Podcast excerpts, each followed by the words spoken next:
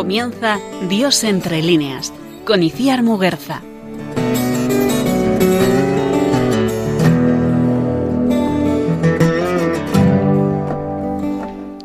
En la Baja Edad Media, un tema dominó por completo la esfera artística y literaria, la muerte.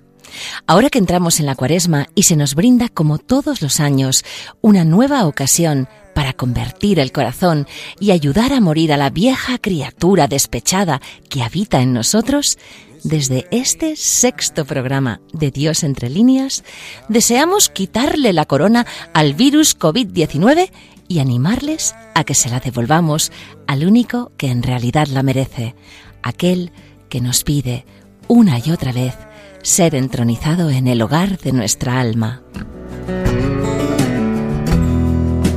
This here ain't the time to lay me down.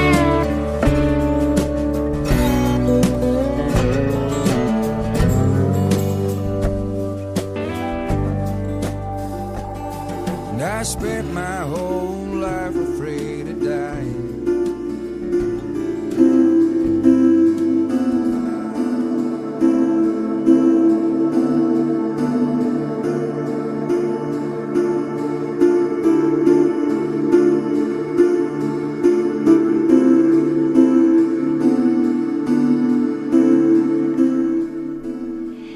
escuchando Los sonidos de la muerte negra, una canción de ambient medieval de Caleb Hennessy. Pero esto es Dios entre líneas, y si bailamos con ustedes la danza macabra es porque queremos recordarles que aquí, en la cuaresma, es el mejor momento para volver otra vez a tener fe en la resurrección, a creer en la vida. Y como este programa nuestro resucita también mensualmente, queremos celebrar con nuestros oyentes queridos, con esta familia de escuchantes que tenemos al otro lado del micrófono, nuestro sexto programa, que nos vamos haciendo mayores, querida Paloma Niño, que hemos cumplido medio año. hemos crecido, hemos crecido, qué bien, una alegría. qué rápido se ha pasado. se ha pasado muy rápido, pero sí. También echamos la vista atrás, pues eh, unos programas muy interesantes. Pues la verdad es que lo más bonito de todo es que hay personas eh, que nos escriben y nos cuentan qué están significando para ellos tener una cita mensual con nosotros. Y, y bueno, hemos tenido un correo últimamente muy bonito, ¿verdad? Un correo de un oyente que repite, repite en su pluma con nosotros. Sí, Fernando desde Ávila, que bueno, pues le agradecemos mucho su, su mensaje, además eh, normalmente extenso, que nos dedica pues, pues también su tiempo. Sí, la verdad es que además le queremos mandar un abrazo muy grande porque nos comentaba una situación personal suya muy delicada y luego vamos a utilizar un pequeño extracto de su propio correo para animarnos a disfrutar en la confección del programa y bueno, pues a, a danzar como danzó el rey David, que era una sugerencia suya. Pero antes de nada, queremos recordarles cuáles son esas vías de contacto a través de las cuales pueden acceder a nosotros. Pues os invitamos a escribir un correo electrónico a diosentrelíneas arroba radiomaria.es. Dios entre líneas, el nombre del programa todo seguido, arroba radiomaria.es. Y luego también, como siempre, en las redes sociales de Radio María España, por ejemplo en Facebook, buscando Radio María España, siempre encontráis una publicación de este programa y ahí podéis hacer también los comentarios que queráis. Y si alguien lo quisiera volver a escuchar, por ejemplo, Paloma, ¿qué hace? Puede hacerlo de dos maneras, o pedirlo para recibirlo en casa, que así lo tiene ya, incluso puede pedir este programa y todos los anteriores en el 91 822 8010, 91 822 8010, o también acceder a la página web de Radio María, radiomaria.es, www.radiomaria.es, y ahí encontramos eh, la sección de podcast, buscamos Dios entre líneas y están todos los programas. Qué bonito es esto de que todas las carreteras conduzcan hacia el corazón del Señor. O sea, esto es, vamos, mm, una Roma perpetua, Radio María, qué bonito. Sí, así cada uno puede coger el camino que más fácil le sea. Claro que sí, que hay todavía mucha gente, aunque los jóvenes no lo crean tanto, que escucha CDs y que tiene uh -huh. una disquetera en el coche, por ejemplo. Yo, por ejemplo, soy una de ellas. Yo también. Bien. Confesiones de obsolescencia. pues querida familia, con permiso de Diego Blanco, al que prometimos darle un segundo programa, pero que bueno, hemos visto que esta ola cuaresmal nos ha barrido, eh, vamos a echar un poquito de ceniza penitente sobre nuestras cabezas literarias. Y bueno, nos vemos obligados a hacer una pausa en esa contemplación del paisaje de la verde comarca de los hobbits para, para meternos de lleno en un cuadro. Pensemos que nos estamos zambullendo en la fantástica colección de pintura flamenca del Museo del Prado. Y vamos a detener nuestra mirada en un cuadro que fue restaurado hace poco, El triunfo de la muerte del gran pintor Bruegel el Viejo. Nos metemos en un paisaje medieval y nos viene de perlas para comentar la situación actual, porque se acordarán ustedes de que hace unos días conocíamos la noticia de que el Carnaval de Venecia había sido suspendido ante la alerta por coronavirus. Entonces nos metemos en estos personajes que tienen miedo, que mm, se ven pues eh, desbordados por presencias que no comprenden y vamos a intentar quitarle un poco de hierro a este tema tan luctuoso comparando nuestra situación actual con la de la Florencia del Decamerón de Boccaccio y con otra todavía más ligera, la del combate entre Don Carnal y Doña Cuaresma en el libro del buen amor de nuestro querido y simpaticísimo Juan Ruiz de Alarcón, arcipreste de Ita.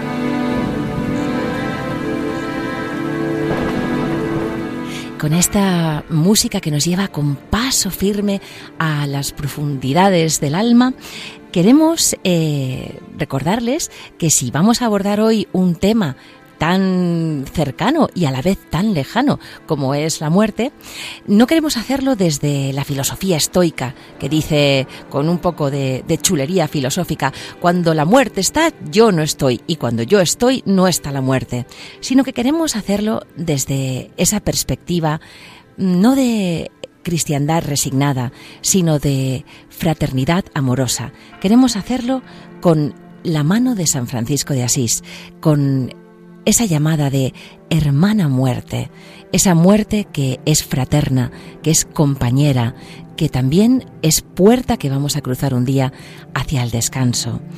Y, como queremos cruzar la puerta como quien sale de una fiesta, mm, bailando para el Señor, propiciando que los cambios resulten lo más líricamente divertidos posible, vamos a recordar unos ánimos que nos llegaron en el correo de don Fernando de Ávila, en el que pues nos decía a Paloma y a mí que debíamos hacer un poco como, como Josué, esforzarnos y ser valientes.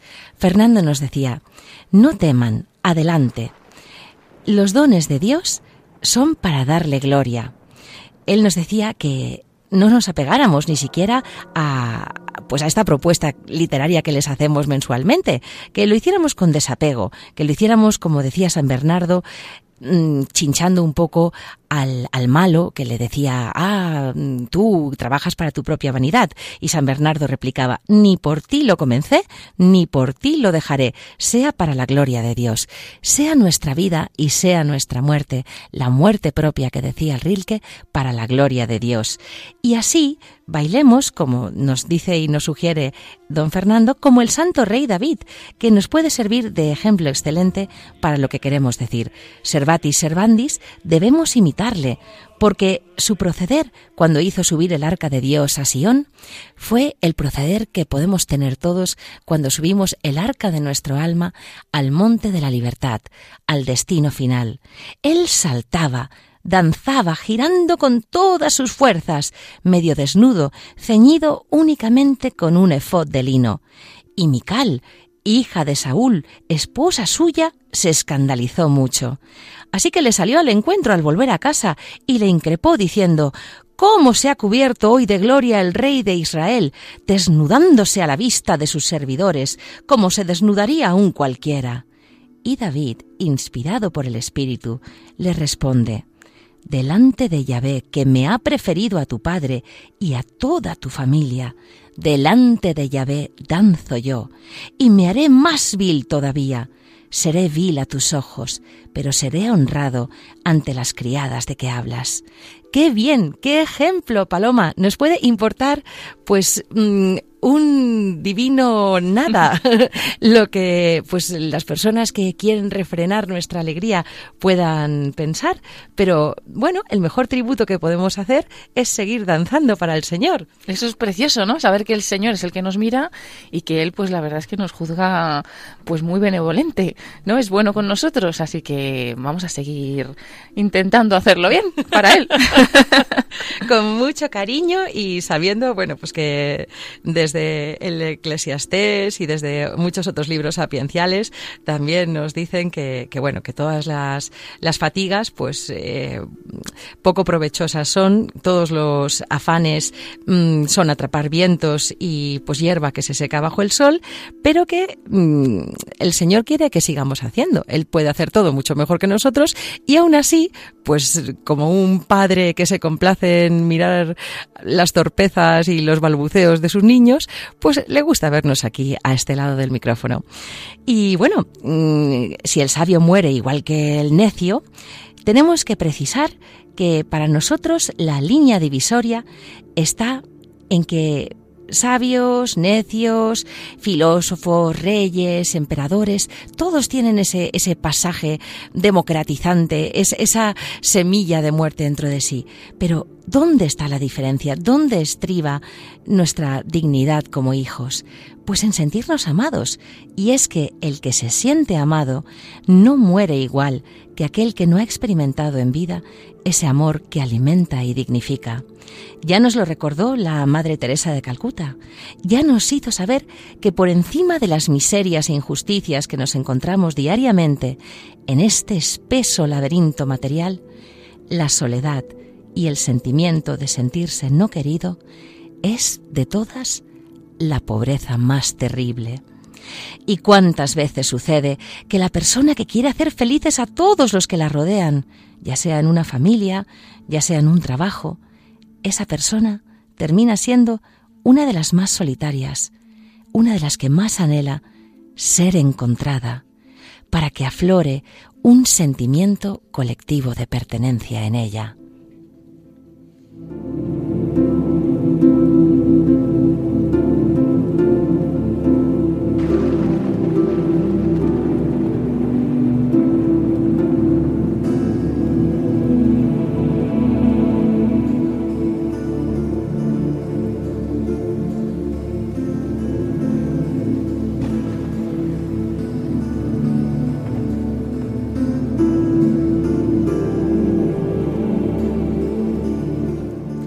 Memento Mori, recuerda que morirás, uno de los grandes tópicos literarios. Y nosotros que queremos honrar cada instante concedido, aunque a veces esta vida cansina y cansada nos haga suspirar el muero porque no muero teresiano, nos preguntamos y les preguntamos ¿qué sentiremos, qué sienten ustedes ante la idea de perder los placeres terrenales, es una pregunta muy propicia para la cuaresma. A veces, no sé, en la soledad de nuestros cuartos podemos angustiarnos cuando pensamos que la luz del sol, el olor de las tostadas, la caricia de la mano de un niño, que todo eso va a desaparecer.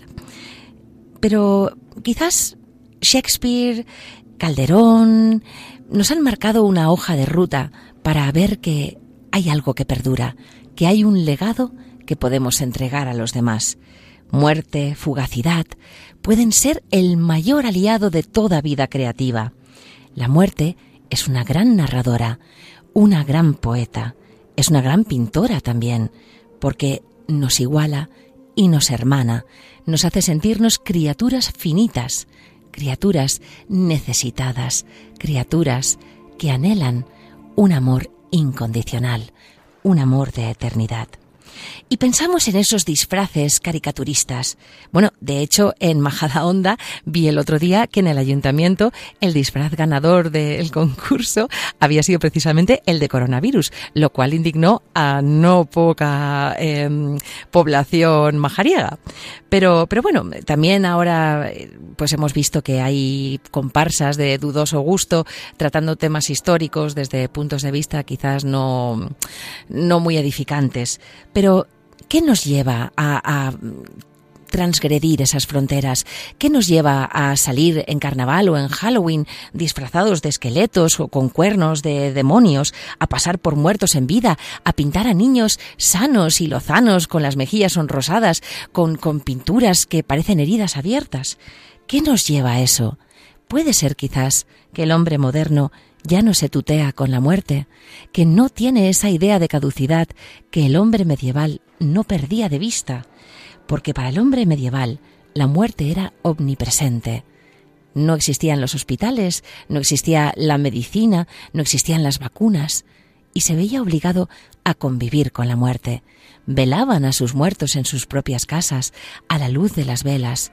No los llevaban a morgues anónimas donde se quitaban de encima al finado, donde no tenían por qué verlo, y la muerte fue inspiración para las pinceladas de Hans Holbein, para el Bosco, para Lucas Cranach, para infinitud de manuscritos iluminados y todo un género artístico, el de la danza de la muerte o danse macabre, hizo bailar durante el siglo XIV en las plazas a las gentes, porque la muerte, querámoslo o no, es un regalo universal.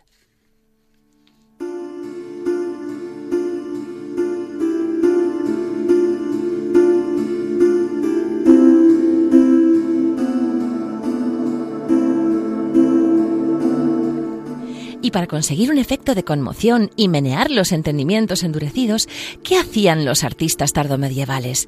Pues personificaban alegóricamente a la muerte y la presentaban como un esqueleto humano con una guadaña, cosechando almas, llamando con la luz de su linterna a personas de distinta posición social que se encuentran en todas las etapas posibles de la vida.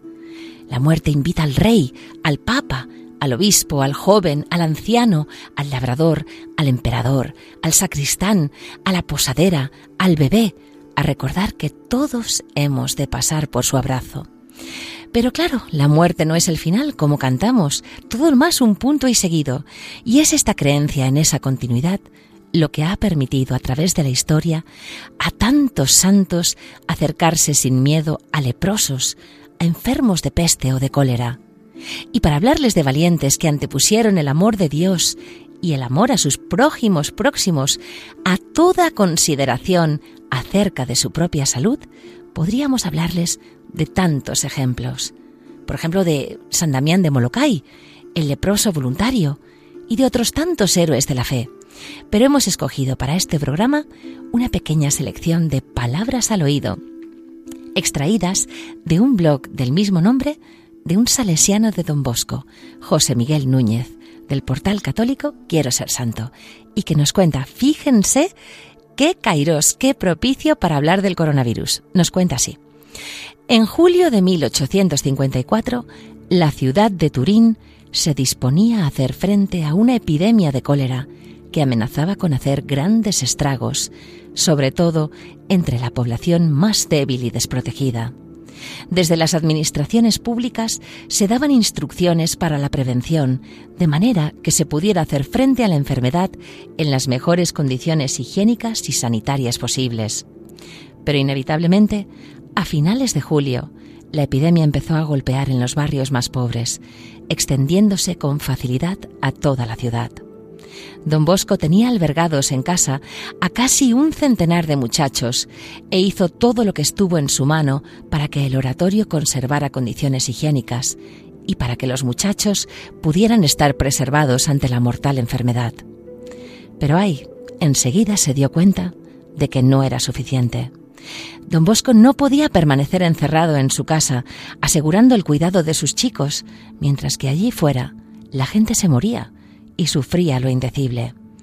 Una vez más, la casa del pobre se hace cauce verdadero de solidaridad, y don Bosco decide proponer a sus muchachos que se unan al movimiento de voluntarios que se está organizando por la ciudad. Un día les dice, ¿quién quiere venir a ayudar a los enfermos de cólera? Y después de la sorpresa inicial, un grupo de aquellos chavales de la calle deciden dar el paso adelante, confiando en una palabra que les dice don Bosco.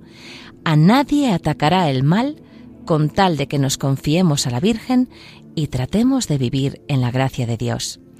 Y sin más seguridad que unas cuantas normas higiénicas y una enorme fe en Dios, se ponen en marcha con una generosidad increíble. Solidaridad real, la de estos muchachos de Don Bosco. No especularon. Ellos solo se fiaron del Padre y con él pusieron su confianza en Dios y en la mediación materna de la Madre del Señor. Y no sabemos cuántos fueron, y tampoco conocemos sus nombres. Se dice que entre ellos estuvieron Miguel Rúa, Juan Caliero o Luis Sanfosi, adolescentes todos, se imaginan, entre los 14 y los 17 años.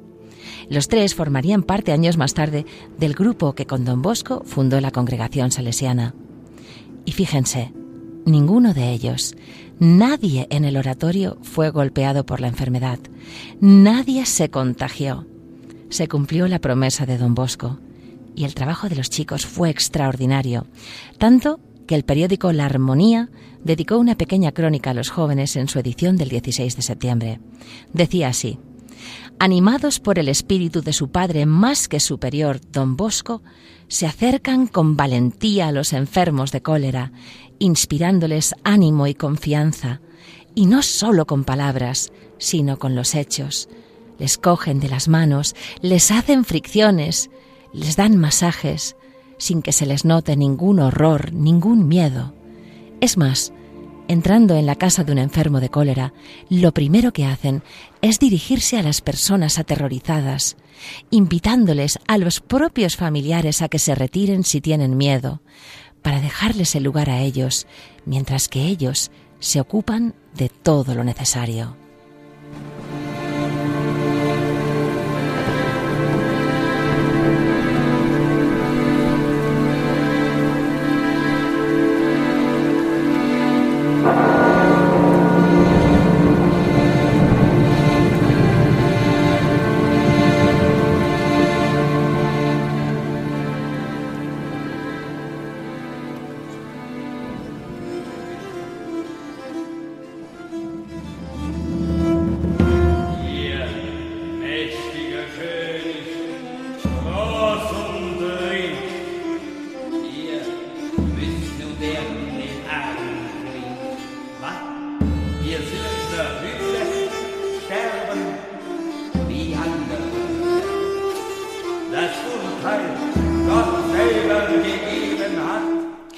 En esta danza de la muerte tan divertida eh, de pues el, el bajo medievo alemán la muerte personificada está reprendiendo a un posadero, al que le acusa de haber dado hospedaje a buenos y malos, a píos y a impíos, a mm, blasfemos y a devotos, y le dice que por haber tratado por interés pecuniario a todos por igual, ya vendrá luego el Señor a darle un castigo.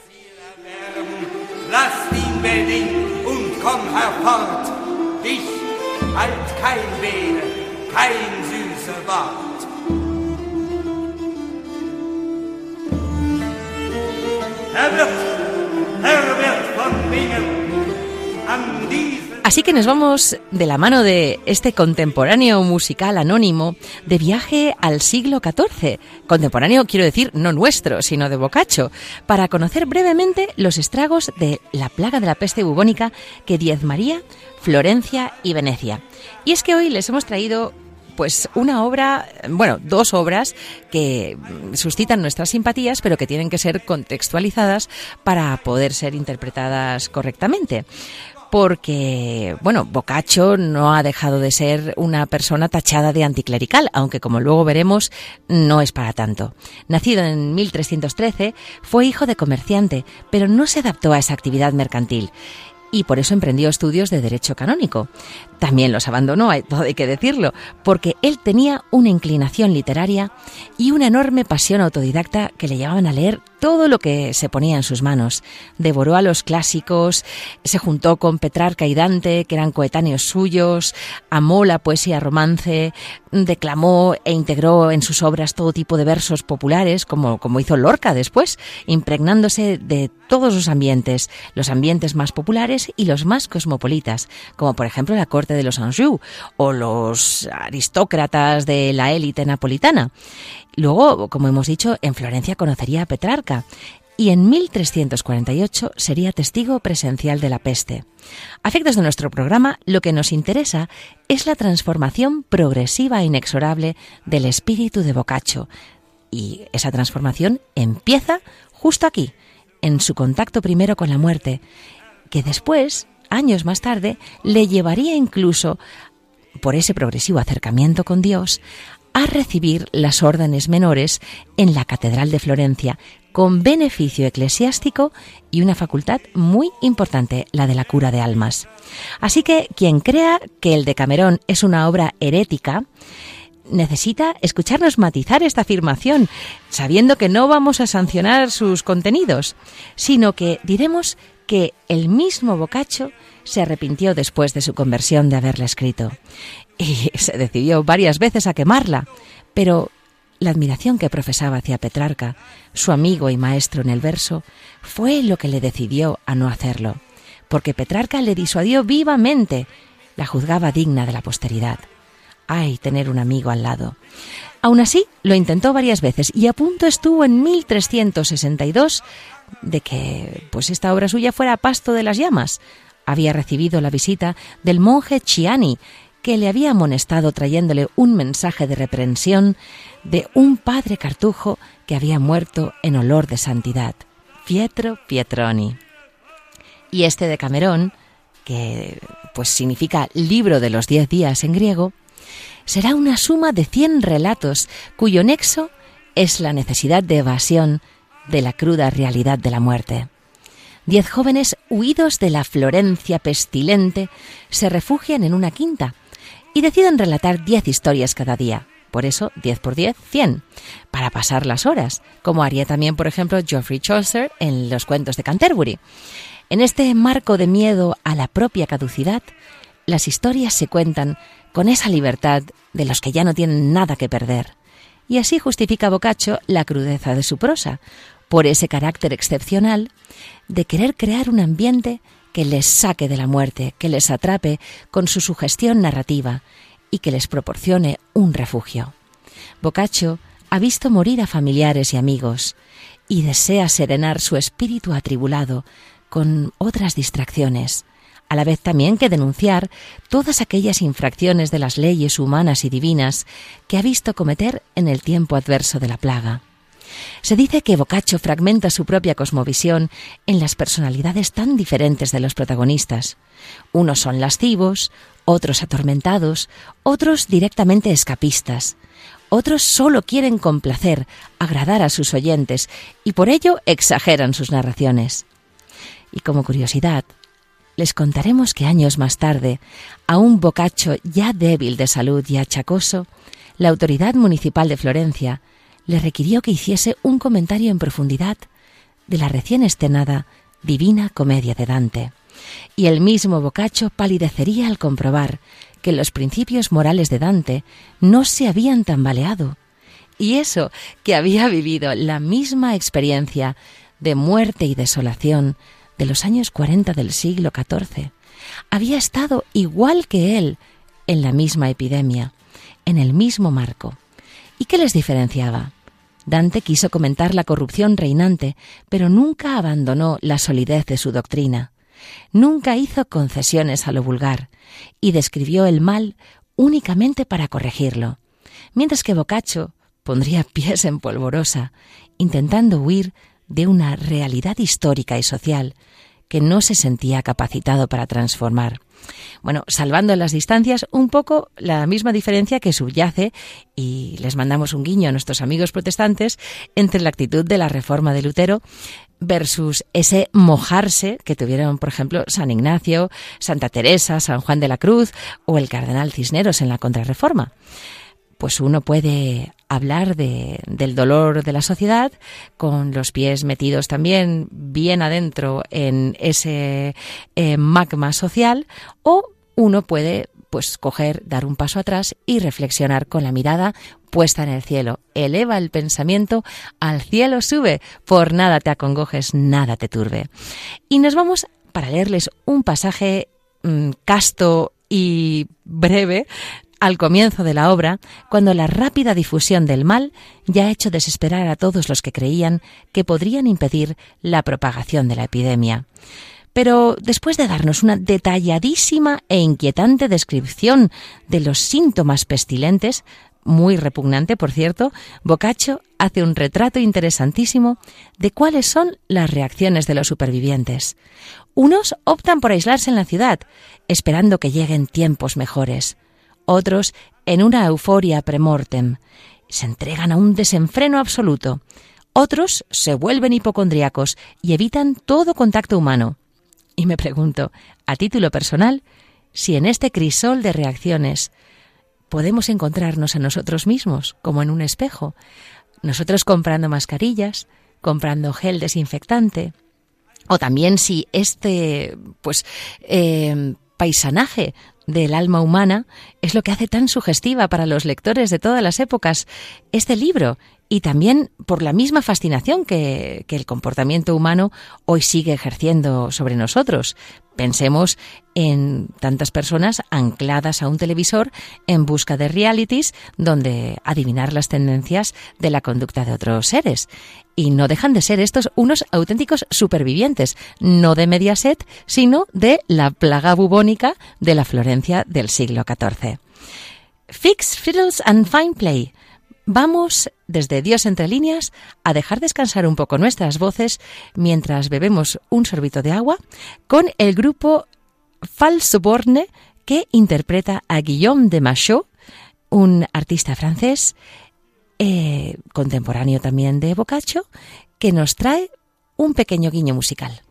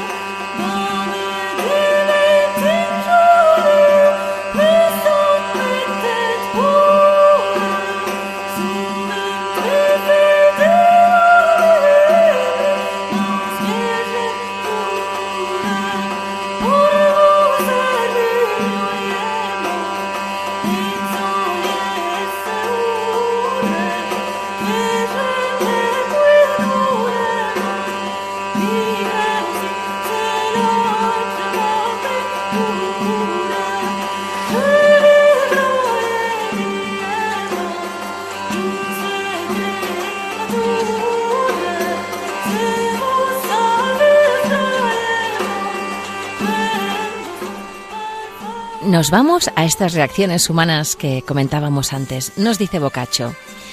Y en tanta aflicción y desolación para nuestra ciudad estaba la respetable autoridad de las leyes, tanto divinas como humanas, casi toda abatida y destrozada por los ministros y ejecutores de las mismas, que igual que todos los demás, estaban muertos o enfermos, o se habían quedado tan faltos de servidumbre que no podían desempeñar oficio alguno, por lo que a todos les era lícito hacer lo que les venía en gana. Otros muchos, entre los dos ya dichos, observaban una vía intermedia, sin privarse de los manjares como los primeros, ni excederse en las bebidas y en otras libertades como los segundos, sino que se servían de las cosas lo suficiente según sus apetitos, y sin encerrarse iban de un lado a otro, llevando en la mano unos flores, otros hierbas aromáticas y otros diversos tipos de especias, y se las llevaban con frecuencia a la nariz, creyendo que era muy bueno tonificar el cerebro con esos olores, por la razón de que todo el aire parecía impregnado y maloliente por el hedor de los cuerpos muertos y de las enfermedades y de las medicinas. Algunos eran de parecer más cruel, aunque fuese tal vez más seguro, diciendo que no había una medicina mejor ni tan buena contra la peste que el huir de delante de ella, e impulsados por este razonamiento, sin ocuparse de nada más que de sí mismos, muchos hombres y mujeres abandonaron su propia ciudad, sus propias casas, sus posesiones, a sus parientes, sus animales y sus cosas, y buscaron las ajenas, o al menos buscaron el campo, como si la ira de Dios para castigar las iniquidades de los hombres con aquella pestilencia no fuese a caer donde estuviesen, sino que excitada fuese a azotar solamente a los que se encontraban dentro de las murallas de su ciudad, o como si pensasen que no iba a quedar nadie en ella y que había llegado su última hora y aunque no todos los que opinaban diferentemente murieron, no por ello todos se salvaron. Es más, como muchos de cada una de estas opiniones enfermaron por todas partes, al haber dado ellos mismos ejemplo cuando estaban sanos a los que quedaban sanos, casi abandonados se consumían por doquier. Y dejemos a un lado que un ciudadano esquivase a otro y que casi ningún vecino se ocupase del otro, y que los parientes se visitasen pocas veces, o nunca, y de lejos. Con tal espanto, esta tribulación había entrado en el pecho de los hombres y de las mujeres, y un hermano abandonaba al otro, y el tío abandonaba al sobrino, y la hermana abandonaba al hermano, y muchas veces la esposa abandonaba al marido, y lo que es más grave y casi increíble, los padres y las madres evitaban visitar y cuidar a sus hijos, como si no fuesen suyos. Por lo que a los que enfermaban, que era una multitud incalculable, tanto varones como hembras, no les quedó más auxilio que o la caridad de los amigos, y de estos hubo pocos, o la avaricia de los criados, que servían por elevados salarios y por abusivos contratos. A pesar de todo lo cual, no muchos se dedicaron a esto, y los que lo hacían eran hombres o mujeres de tosco ingenio, la mayoría no avezados en tales servicios, pues casi no servían más que para llevarles a los enfermos algo que pidiesen o para estar ahí simplemente cuando morían, y al servir en tal trabajo muchas veces se perdían ellos mismos con la ganancia.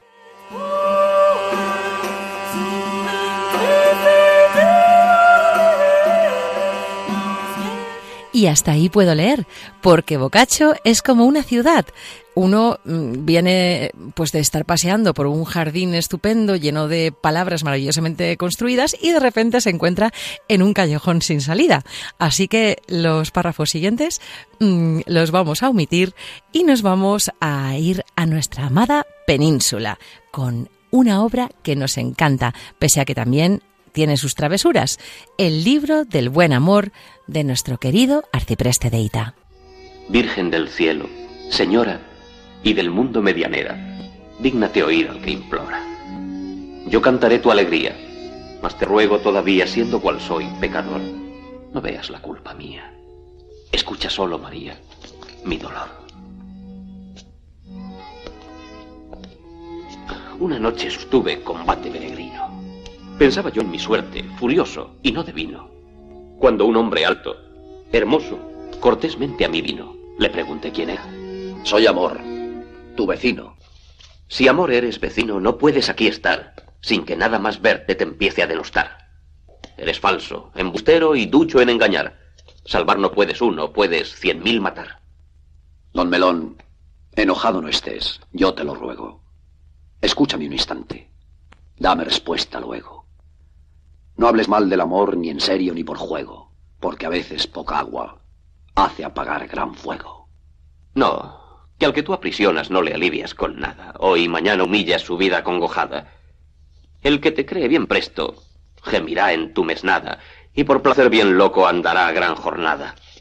Quisiste ser maestro sin discípulo ser. No conoces mis artes, ni cómo has de aprender. Oye atento mi aviso, y sabrás cómo hacer. Qué versos los de este poeta, orondos como don Carnal y sin embargo apretados como doña Andrina. Y es que queremos penetrar aún más profundamente en materia de la lucha cuaresmal por ayunar de nuestras pasiones y desde la humildad de sabernos a menudo cómplices de estas mismas travesuras, más o menos graves, contra las que intentamos luchar y que nos llevan las más de las veces a entonar ese Cúrame, Señor, pero cúrame mañana, que diría San Agustín. Y bueno, hemos escuchado mm, del programa de los libros de Radio Televisión Española un fragmento de esta adaptación televisiva. Muy buenas estas adaptaciones, por cierto. Pero nosotros eh, seguimos en el siglo XIV, en pleno flujo y reflujo de fronteras durante las guerras de reconquista y en Castilla la Nueva se está propiciando una convivencia excepcional entre cristianos, mudéjares y judíos, alentando la coexistencia de ideas, de gustos, de puntos de vista y de modos de expresión enriquecedoramente diversos. Realidades poliédricas que el mismo arcipreste contemplaría desde el trato en su arciprestazgo, ya que por él pasaban militares, artesanos, clérigos y cortesanos, entre otros.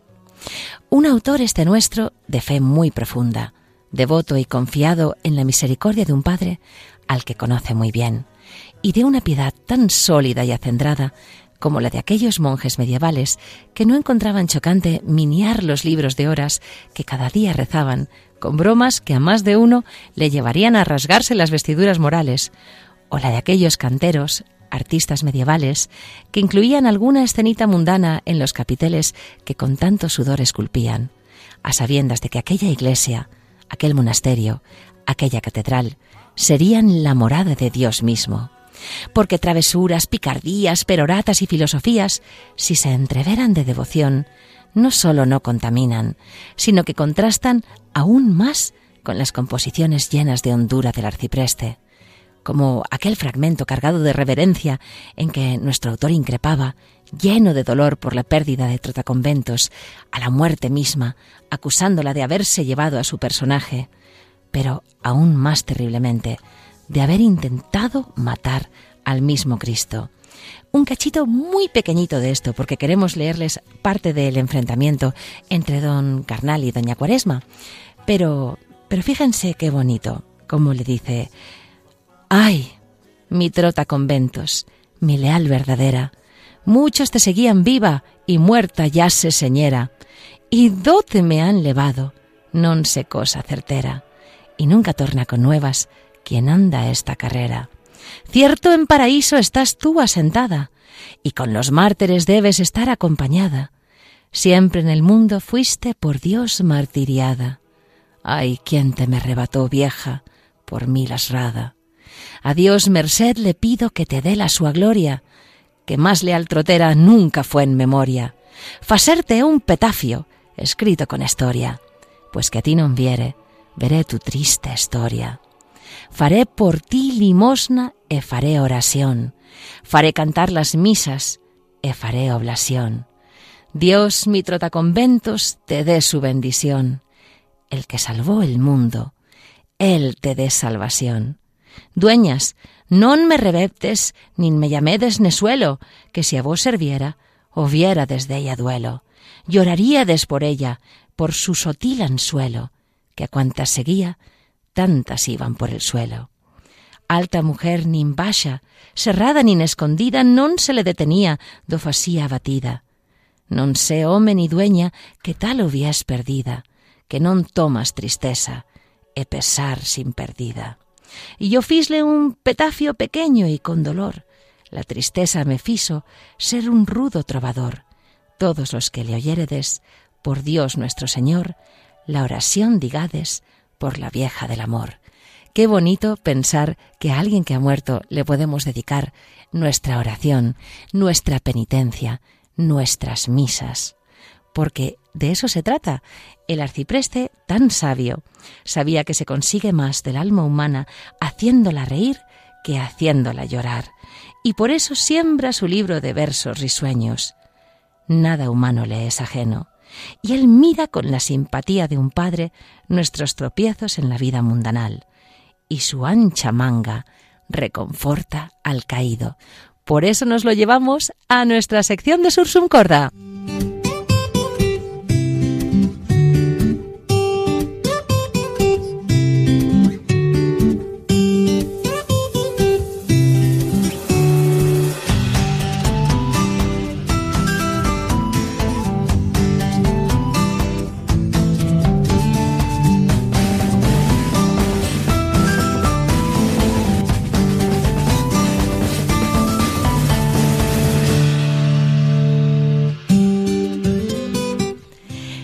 Y como sabemos que esta cuaresma todos vamos a tener que luchar contra nuestra tentación, unos versitos de la pelea que tuvo Don Carnal con la cuaresma.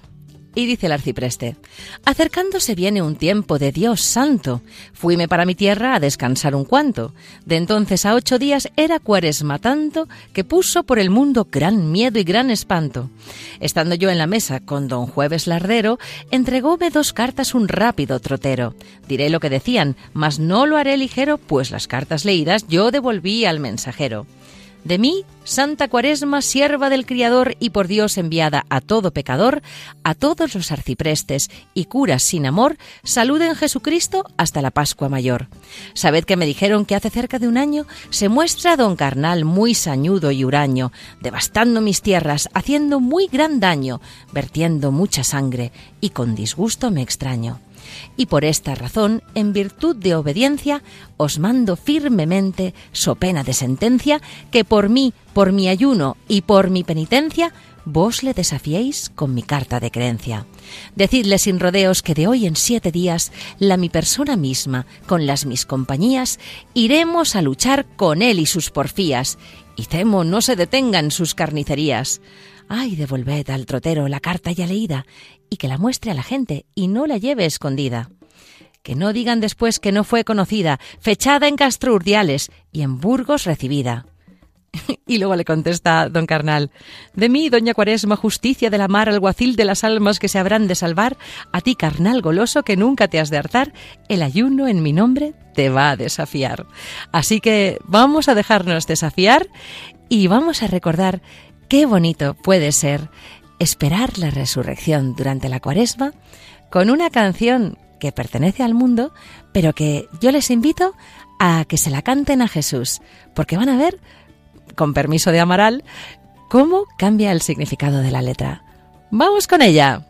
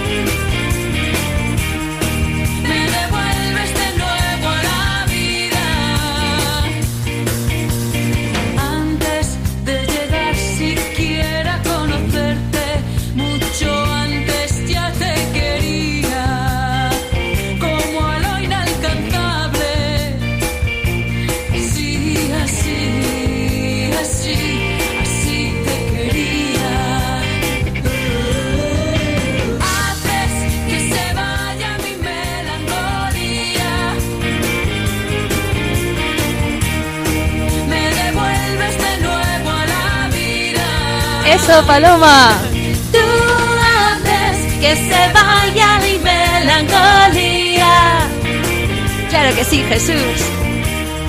Me devuelves de nuevo a la vida.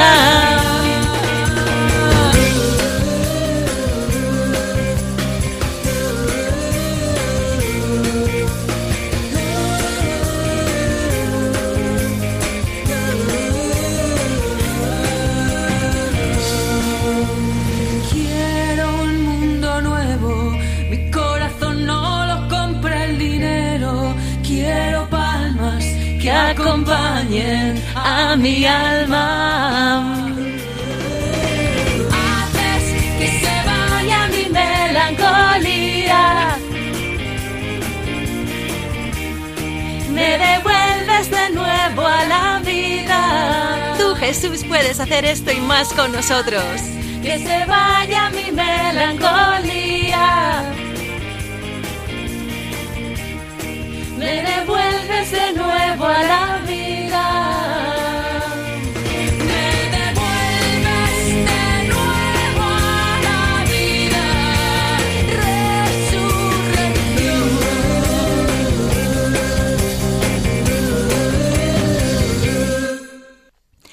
Y queremos decirles que en todos los miércoles de ceniza de todas sus vidas se acuerden ustedes de que hay un amor constante, un amor que nos ama más allá de la muerte, y que el mismo Francisco de Quevedo lo dijo muy bien. Dijo, cerrar podrá mis ojos la postrera sombra que me llevare el blanco día, y podrá desatar esta alma mía, ora a su afán ansioso lisonjera.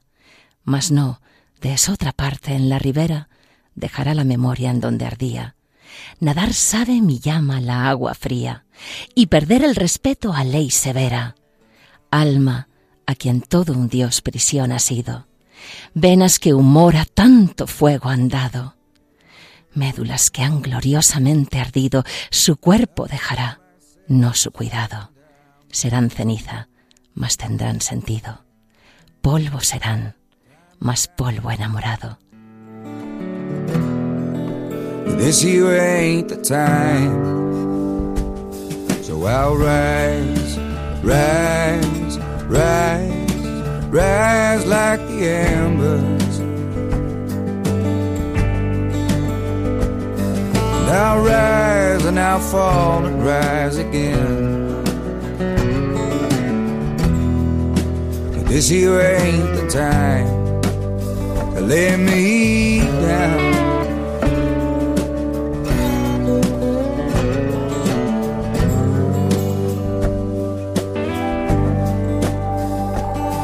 And I spent my whole life afraid of dying.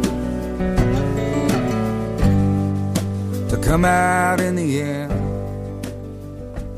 Así concluye Dios entre líneas con Iciar Muguerza. This year ain't the time.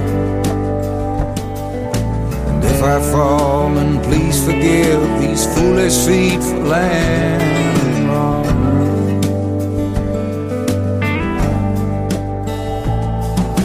alright.